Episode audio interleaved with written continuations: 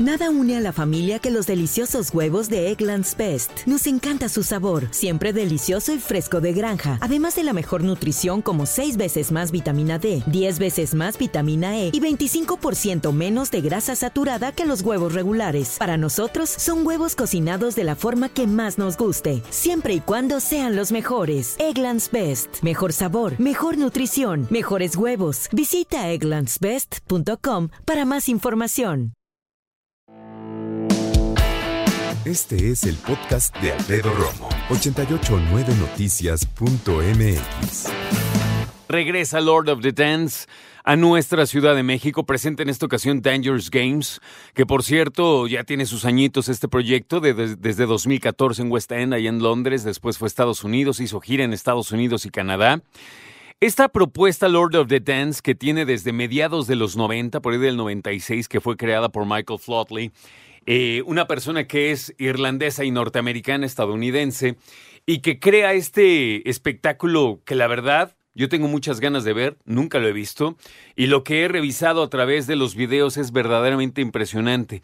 Para platicar al respecto está Luis Sánchez con nosotros esta tarde. Luis, bienvenido, ¿cómo estás? Muy bien, muchas gracias por tenerme aquí. No, al contrario, hermano, qué gusto conocerte y tenerte aquí.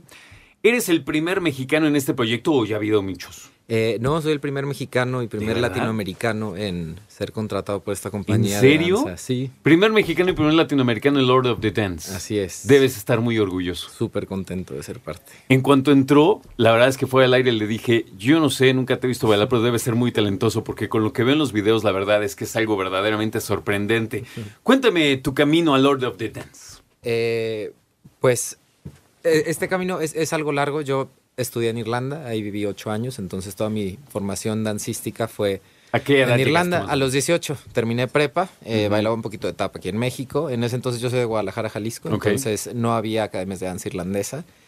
Y mi única opción que tenía en ese entonces era estudiar tap, que es una, pues es, es similar a la danza irlandesa. O sea, o sea la danza irlandesa eh, influenció mucho al tap. eh, entonces eso fue lo que hice a los 18. Decidí ir a Irlanda, a la cuna de, de esta de esta tradición. Entonces algo que tú ya tienes trazadísimo. Sí, tú yo querías tenía en dance irlandés. Claro, yo a los 12 años vi Lord of the Dance, el primer show, el original. ¿En dónde lo viste? en Las Vegas. Ya. Ellos tenían residencia en uno de los hoteles. Entonces, por casualidad se me ocurrió verlo porque estaba súper anunciado en todos lados. Entonces, mi familia me llevó. Los 12 años lo vi y me encantó y dije, es que esto está increíble, la música, los taps, la velocidad y la coordinación que tienen Tenía- los bailarines. tengo que preguntarte, perdóname Sí. Luis que te interrumpa, pero tú- ¿a ti ya te gustaba el baile? ¿O fue como el primer encuentro con el baile? eh, realmente sí fue el primer encuentro. O sea, nunca había ido a un teatro a ver solo danza. o sea, Pero lo- ya bailabas tú, digamos. No. ¿Ya se te daba o no? Cero. Pues en la escuela, ya ves que en primaria de repente llegan maestras Ah, eh, claro. artísticas a enseñarte algo. Ese fue todo, todo mi, mi conocimiento hasta esa fecha de con la danza o- el, o el encuentro. Fue hasta que vi este show que sí dije, órale, esto sí está muy grande y, y me impresionó mucho, te digo, esta rapidez con la que ejecutan todos los pasos y la conexión Es que tienen con la música. Sí, Es impresionante. Es, es mucha coordinación.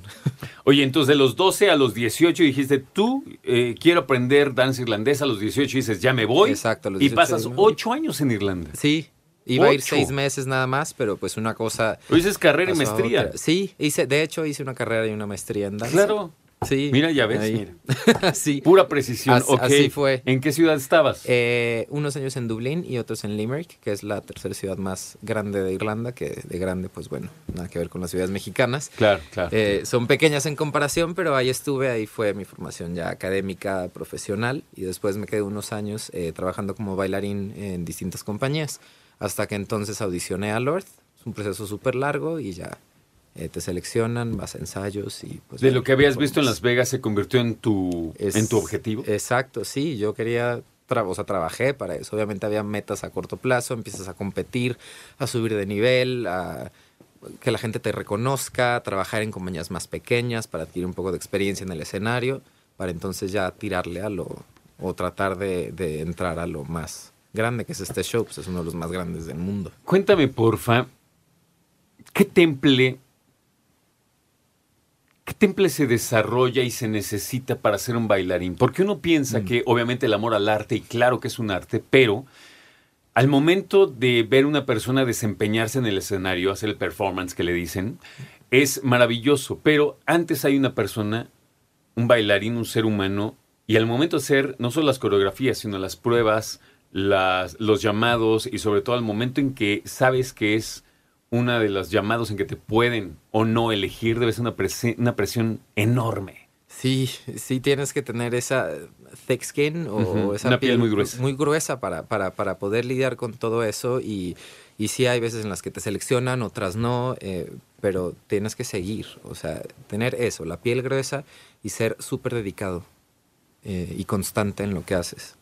Eso es, creo que son las tres cualidades más importantes y la perseverancia. Tú lo viste en Las Vegas. Nosotros que a lo mejor nunca lo hemos visto, ¿qué esperamos? ¿Qué tenemos que esperar de Lord of the Dance? Eh, un mega show, imagínense, más de 30 bailarines en escena, músicos también en vivo, una cantante, show de luces, una pantalla enorme en la parte de atrás, es, es un show multimedia también.